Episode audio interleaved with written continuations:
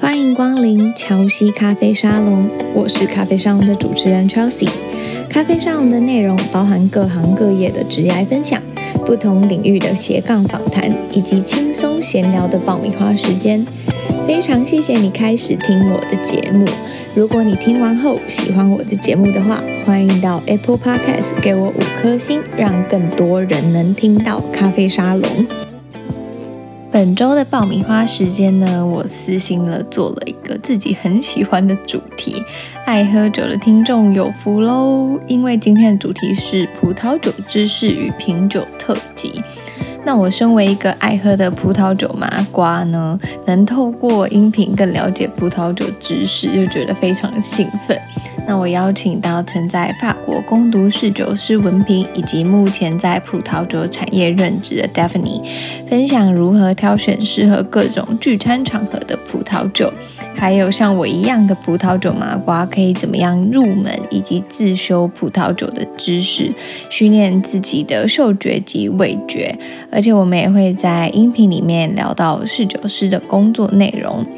让我们透过音频一起进入葡萄酒的世界吧。今天咖啡上午的来宾邀请到曾在法国攻读侍酒师文凭，那目前也在葡萄酒产业任职的 Daphne。Hello，Daphne。Hello，大家好，我是 Daphne。我非常喜欢葡萄酒、旅行，还有学习各种不同的语言。然后我在学生时期的志向其实是当一名外交官，在世界各地可以宣扬台湾之美。所以我在大学的时候参加过外交部的国际青年大使计划，到南非和中东国家参加青年。外交活动也在世界各地做过很多志工计划。然后，因为我喜欢的东西真的很广，我很喜欢小孩，然后对外语和教育也很有兴趣，所以我在大学毕业后的第一份工作其实是申请了教育部的计划，到法国的公立高中和小学教华语。然后，因为在波尔多的时候对对葡萄酒开始产生兴趣，所以我后来才会攻读侍酒师的文凭，然后现在也在葡萄酒的产业里面。工作，对，你的那个领域跨幅超级广的耶，就是对教育，然后也有语言，然后又到了葡萄酒。对，你那时候在波尔多的时候是为什么会想要，就是为什么会接触到葡萄酒这个产业？哦，因为呃，波尔多其实就是法国的一个红酒之都，它。它最有名的就是波尔多混酿的葡萄红酒，然后在波尔多生活的期间，其实有非常多大大小小的品酒会啊、葡萄酒节、葡萄酒展，然后在市中心附近也有一个葡萄酒博物馆。那时候我就很长，就是课余的时间，我就会去那边跟，就是参加一些展览跟讲座。还有当时教中文的学生，其实还蛮多人家里都是从事葡萄酒产业的，所以就渐渐的对这个越来越感兴趣。你说你教的学生，他们家业很热葡萄酒吗？对，就是有。我记得我那时候在教学生，就是简单的华语，它的句型就是我喜欢什么，我喜欢什么。然后就有一个小朋友很可爱，就问我说：“Madam，Madam，就 Madam 是老师的意思。”他就说：“Madam，你喜欢喝红酒吗？”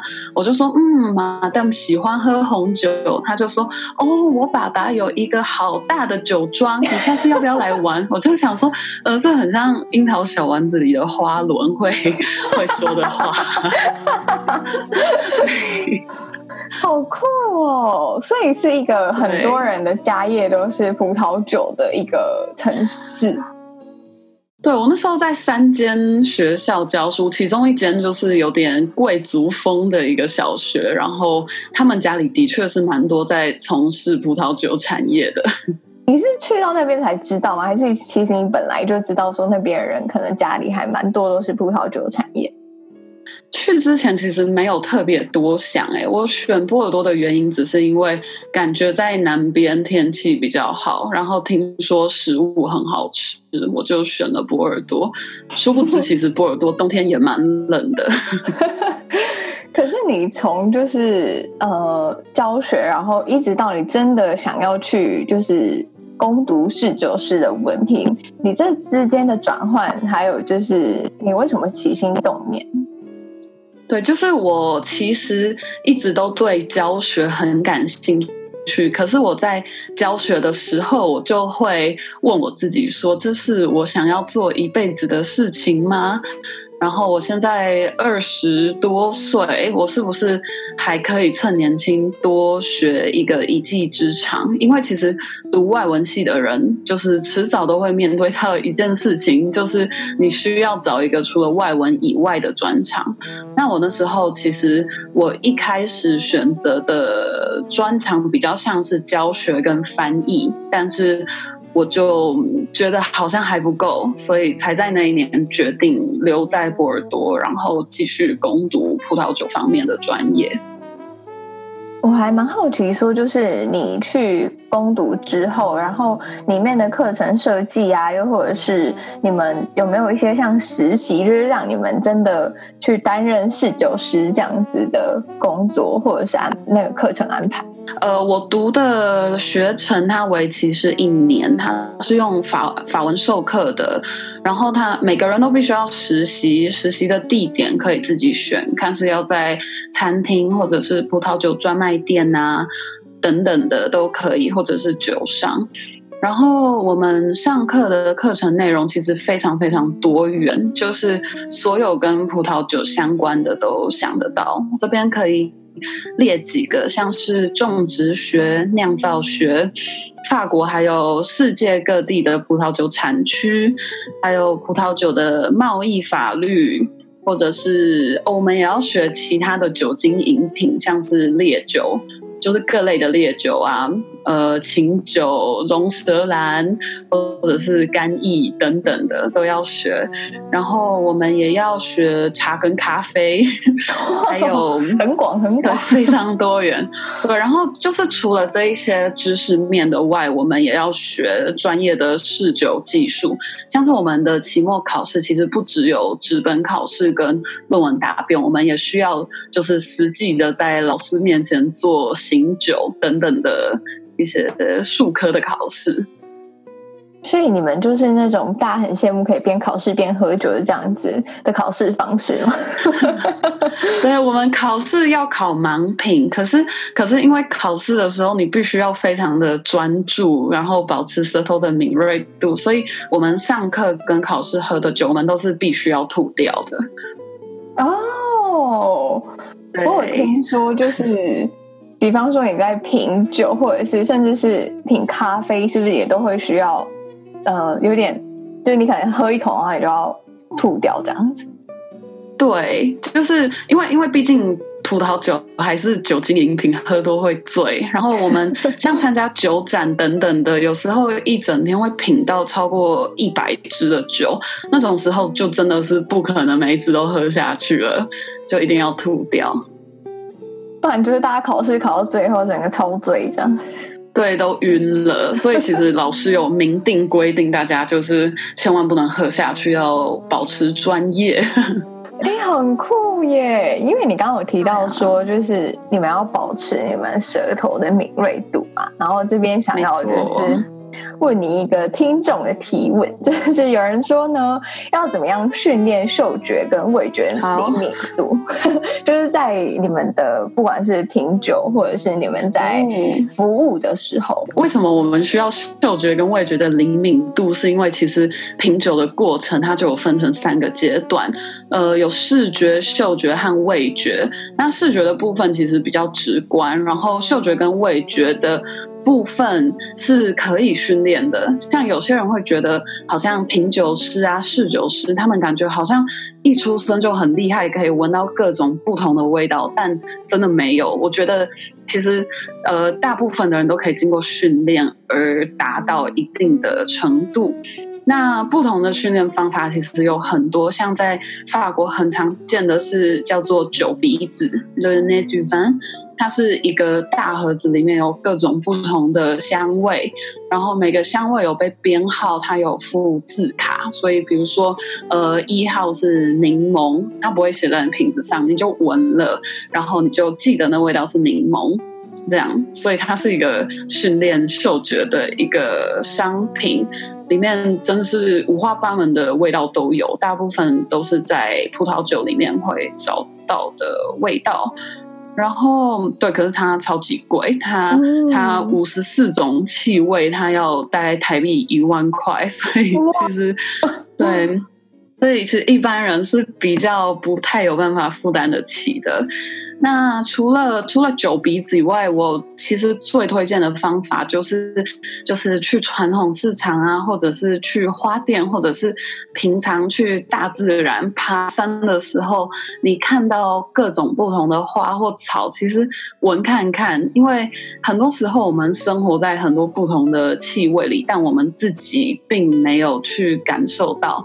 像比如说，我们可能每天看到大白菜，可是有没有人真的？有把鼻子凑到大白菜的旁边闻看大白菜的味道呢？其实应该是没有的，所以对我我自己觉得这是一个可能是更好的训练方法，就是多闻闻。所以就是呃，让自己的味觉变得比较广嘛，就是闻很多不一样的味道的。对，闻非常多的味道，然后记住那个味道，像哦。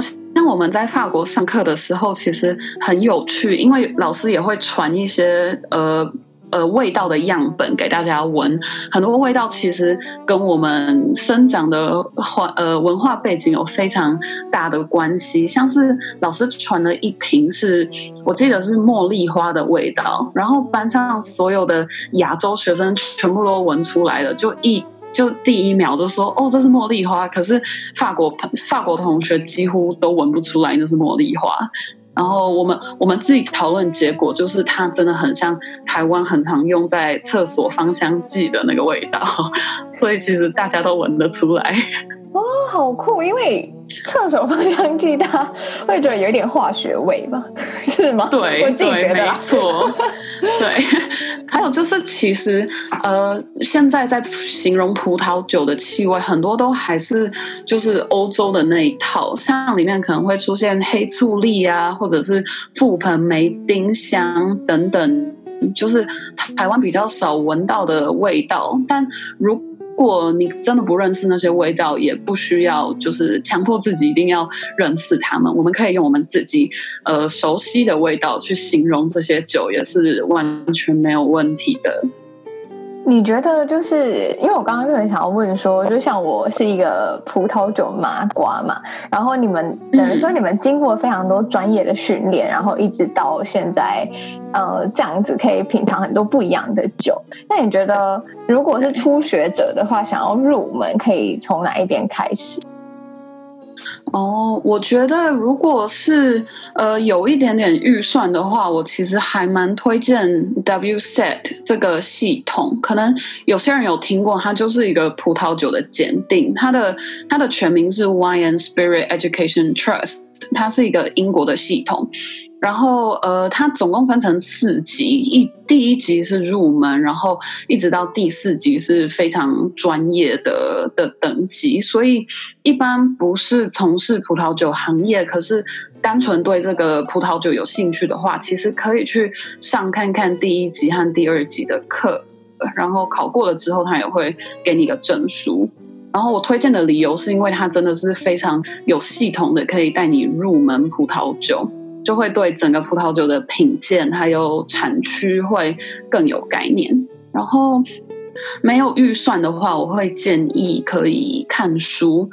然后我推荐两本书，就是就是第一本叫做《我的葡萄酒生活提案》，它是一本呃原文是法文，可是它里面有非常多很可爱的小插图，然后它也翻成中文，里面就是。非常详细，然后以很生动活泼的方法，可以带你去认识葡萄酒，而且里面内容真的非常实用，在各大书店应该都找得到。然后除此之外，还有另外一本是英文的书，它也列在我书单的前几位。它叫做《Great Wine Made Simple》，可是它它我不太确定有没有中文。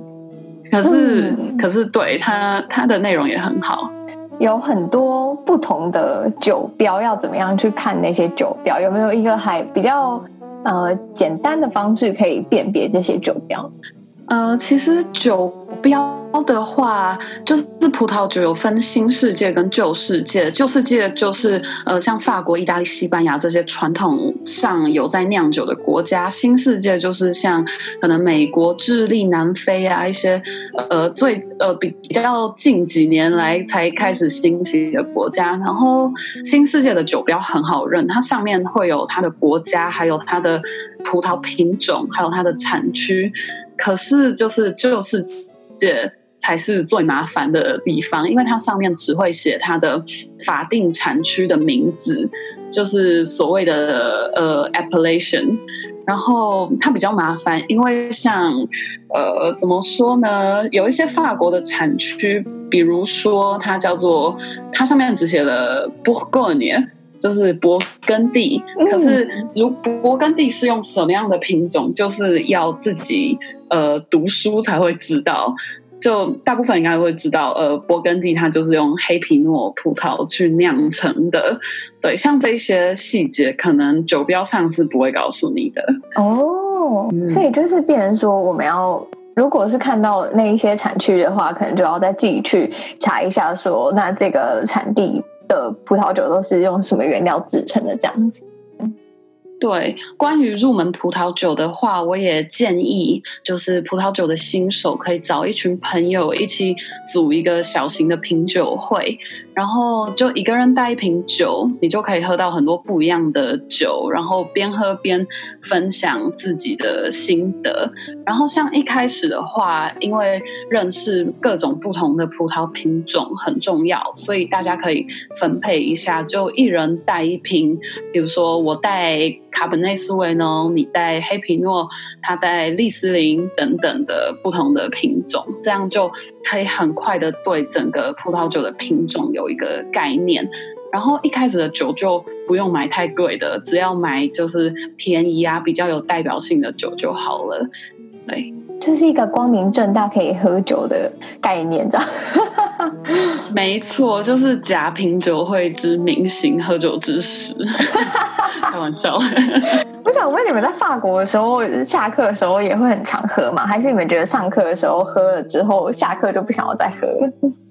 没有，我们几乎每个礼拜都会约，然后就是因为考试前是真的要练习盲饮，那是认真在喝的。可是平常也很常，就是大家谁家里有哪一瓶很特别，然后大家都想试看看的葡萄酒，我们就会约着一起喝，这样。天哪，很羡慕的生活。蛮开心的。你们有一直有不一样的酒吗？那你有没有就是推荐的，就是获得这些新的酒的资讯的一些管道？就是我们可以怎么样很快速的知道说现在市面上又有哪一些酒，然后可以来买来喝喝看。哦，其实像现在台湾有还蛮多葡萄酒的电商，他们会透过比如说网站啊，或者是 Line at 上面发布自己最新的葡萄酒消息，然后通常界面也都做的蛮蛮平易近人的。我比较推荐的有呃品迷网，它对它一直有定时的资讯在出来，然后另外几家像是呃家家酒啊、买酒网等等的，就他们。都会有相关的资讯。那你觉得，就是如果比方说，我今天想要在家里喝酒啊，或者是说想要跟我的朋友一起办 party，那你会推荐说我们这种嗯，刚开始入门的人可以先选择哪一些酒款？我觉得其实推荐酒款是一个有点呃难推荐的，因为那就是一个暴力分法来看的话，其实像一些 值得庆祝的场合啊，可以选呃气泡酒。然后如果是轻松的餐前酒，或者是天气不错想要出去野餐，我就会选白酒或是粉红酒。然后，如果是一个那种比较典雅正式的晚餐，然后红酒就通常会是我的首选。可是，其实酒品的选择上，很大一部分还是取决于你吃的食物是什么。像是呃，台湾一般人的概念是红酒配红肉。白酒配白肉嘛？嗯，对对对，它其实没有错，它是一个大对的大方向。可是呃，酒呃肉的料理方式和它的它佐的酱料，其实比选什么样的肉来的更重要。像是比如说一样是猪肉，如果你是又咸又油的红烧肉，跟呃一片简单清烫过的猪肉。它就口感跟味道完全不一样，你就要用真的很不一样的酒来搭配。所以，呃，总的来说，就是台湾的饮食习惯常常会有不同样的肉同时上桌嘛，像是一顿饭会有鱼，会有猪，或者是鸡或牛。那这种情况，我其实还蛮推荐粉红酒的，然后因为它比呃白酒多了一些架构，可是它又不会像红酒那样有很重的单宁。单宁就是呃葡萄酒里面那个涩涩的口感，所以粉红酒我蛮推荐的。嗯、然后我也很推荐气泡酒。气泡酒大家可能会想到香槟嘛，可是其实呃像如果跟我们一样预算有限的话，其实不一定要买香槟，就是有很多不同产区的气泡酒，其实也都相当的呃 CP 值很高，像是法国各地的 Cremant、Cremant 还有意大利的 Prosecco 或是西班牙的 Cava，其实他们都是呃价钱便宜，然后品质也都相当不错的。你刚刚有提到很多不一样的酒款吗？因为这一题呢，主要是听众的提问。大家都知道说，好像年份也会影响那个葡萄酒的口味。那你们如果是身为侍酒师的话，你们会每一款酒都要就是喝过吗？还是说，就是你们会有一个不一样的辨别方式？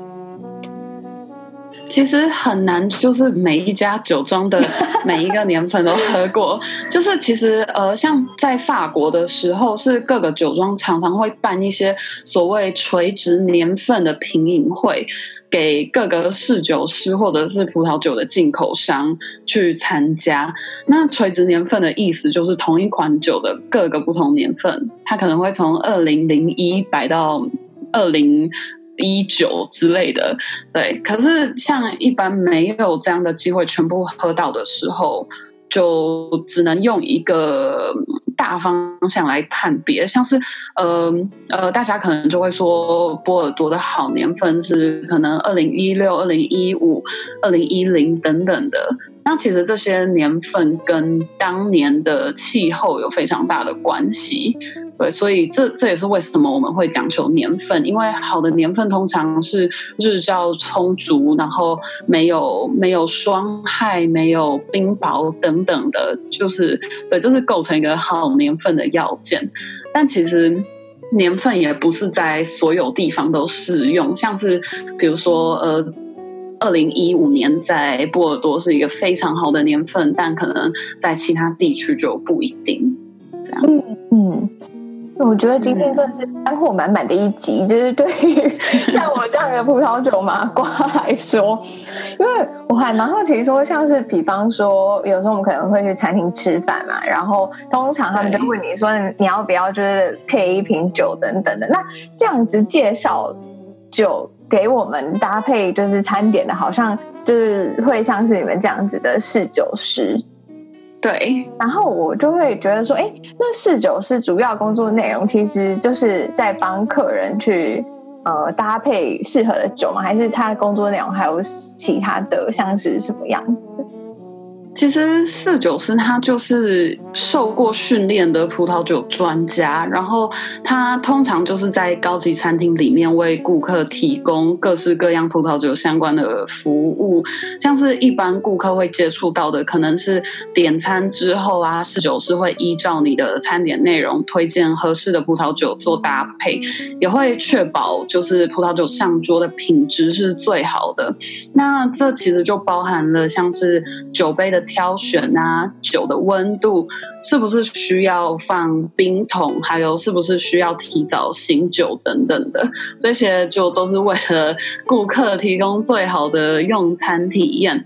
那像是在餐厅里面，顾客看不到的部分，可能就会有要跟进口商订酒啊，确定哪些酒还有没有库存，还有设计酒单跟负责其他 waiter 的酒类的教育训练等等的，其实真的是五花八门。然后。对，还有可以提一下的是像，像呃，像比如说在法国，酒水的消费占餐厅的营收比例非常非常高，所以呃，用白话来讲，就是餐厅可能会有将近一半的收入，其实都来自于卖出去的酒类还有饮料。也因此，就是侍酒师其实也肩负了就是销售各样葡萄酒的压力。对，哦，真的吗？这是一个，对，其实是有的。大家知道的台面下知识吗？还是 台面下知识？对，但侍酒师还是非常的了不起的。你觉得要成为侍酒师最重要的特质是什么？又或者是说，你遇到一些你真的很就是。喜欢的侍酒师，他们的特质比较有哪一些？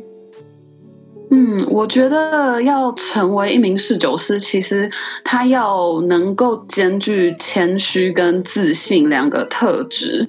呃，谦虚的特质是因为葡萄酒的世界其实真的又深又广，他一直有可以学习的事物，所以这种时候，我觉得谦虚的态度真的可以带着你走到更远的地方。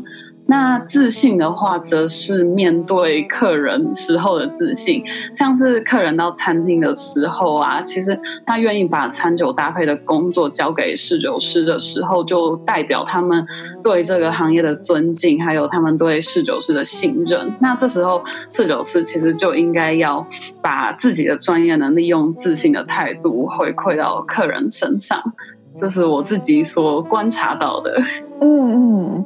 因为相信你这么有热忱，一定会想要从事葡萄酒产业嘛？那你有比较希望走的方向吗？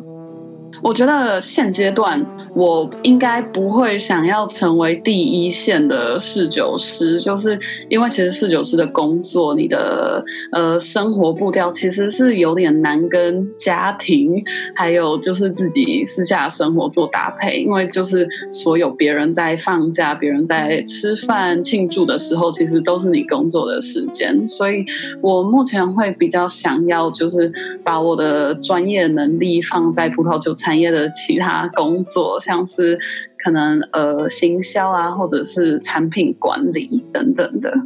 嗯嗯嗯。那那我想要知道说，就是如果有一些人他对葡萄酒这个产业非常兴有兴趣，然后也有曾经想过说他想要去法国深造的话，你会推荐他去吗？或者是说你在这个课程里面，你有觉得真的是收获非常大，然后也觉得。就是来对了的那种时候。有诶、我觉得有，因为其实呃，可能是因为我自己的背景，我是法文系的，所以我对就是所有想要读外文系或者是正在读外文系的人，我都有个建议，就是真的一定要找到自己的第二专长，不然会很难找工作。像是可以可以在大学的时候就选择辅系或双主修啦，也可以在大学毕业之后继续读研究所或者是其他。其他相关的进修，那我自己那时候其实呃结束第一份工作的时候，我就在想说，我是要继续读呃研究所，就是我想说可能要读一些文学或者是或者是行销，对，就是真的是比较学术性质的，或者是我要读像我现我之前读的这个侍酒师的文凭。那我自己后来是觉得，呃，对那时候阶段的我来讲，专业能力可能会比研究所的文凭来的重要，所以我就我就选择了那条路。那其实，呃，读侍酒师文凭不代表你以后只能当侍酒师，其实就是各种葡萄酒相关的产业都可以做。像是我当初同学后来进到职场后，他们当然有人是当侍酒师，但也有很多人是做葡萄酒的进出口贸易啊，或者是呃葡萄酒商，或者是品牌大使相关的工作等等的。对，所以对出路其实算蛮多，而且台湾的葡萄酒产业也是逐渐成长中，所以我觉得有兴趣的人都不妨试看看。对，因为我刚刚下一题就想要问说，那你觉得就是在台湾的葡萄酒产业的前景怎么样？就是以你在就是这个产业来看的话。我觉得葡萄酒产业一定有就是年龄往下降的趋势，因为大家以前都会觉得好像喝葡萄酒的都是有钱人啊，或者是大老板，他们很懂得品味自己的生活等等的。但其实现在就算是小资的上班族，或者是呃年轻人，他们也越来越多的管道可以买到葡萄酒，而且现在的价格也越来越公开透明，所以其实大家他。不太需要像以前怕会到葡萄酒专卖店啊，人家跟你开价，你又不好意思拒绝等等的。还有现在葡萄酒的知识也都非常容易可以在网络上搜寻到，所以我觉得未来喝葡萄酒的人口在台湾来看，就是一定是会。持续的成长，而且年龄层会往下降。对，因为我觉得现在好像有越来越多呃年轻人啊，或者是我身边的人，他们都会开始想要了解，就是葡萄酒，也不是说研究什么很艰深的学问，而是说他们会想要就是在聚会的时候，然后带上一款酒，然后一大家一起喝这样子。这是非常好的趋势。我觉得你今天谈的主题非常的特别，就是在分享怎么样品酒。也想要请你分享给听众一句话，那你会分享什么呢？嗯、就是任何话都可以。我想要分享的话是：能带给人快乐的酒，就是一瓶好酒。对，因为。因为大家大家都会想说，好像要什么评分很高啊，或者是专家说好喝的酒才是好酒。但我觉得真的没有，就是你打开酒，跟你身边的人分享那一瓶酒的时候，得到的快乐其实是远高于所有就是专家口里说出来的话的。所以相信自己的直觉，然后珍惜自己，就是跟身边的人所喝的每一杯酒。对，这是我想要分享的。就是人对了，然后一切就对了，这样子。对，人对了，酒就对了，没错。那最后呢？因为我觉得今天真的聊很多，就是像给我这个葡萄酒麻瓜很多就是不一样的知识，然后想要问问看，说如果有听众朋友也对葡萄酒的知识有兴趣，然后想要更认识你的话，可以到哪边找到你的资讯呢？嗯，我现在在 Medium 这个平台上面会不定期的更新文章，里面就是写我在法国读书的生活啊，还有一些葡萄酒的小知识。然后，如果听众有兴趣的话，可以在 Medium 上面搜寻达福的葡萄酒笔记，就可以找到了。很推荐，因为上面就是很多专业知识。谢谢，我我努力更新。好，今天非常感谢你分享这么多葡萄酒的知识。谢谢，谢谢你访问我。这一次听完 Daphne 的分享呢，我真的觉得这是一集对葡萄酒入门者来说干货满满的一集，尤其是对像我这样的葡萄酒麻瓜而言非常有帮助。那我也很喜欢最后 Daphne 分享的话：能带给人快乐的酒，就是一瓶好酒。希望今天的爆米花时间呢，有让你了解更多葡萄酒的知识。而且我发现做生活风格相关的音频好像都蛮受欢迎的。如果你喜欢这类的主题，或者是你对节目有任何的想法或建议的话呢，都非常欢迎你到我的 Instagram I M C H E L S E A C O M 与我聊聊。还有呢，如果你喜欢今天的音频，也欢迎你到 Apple Podcast 帮节目打五颗星，并留下你的评论。乔西咖啡沙龙，我们下周见喽，拜拜。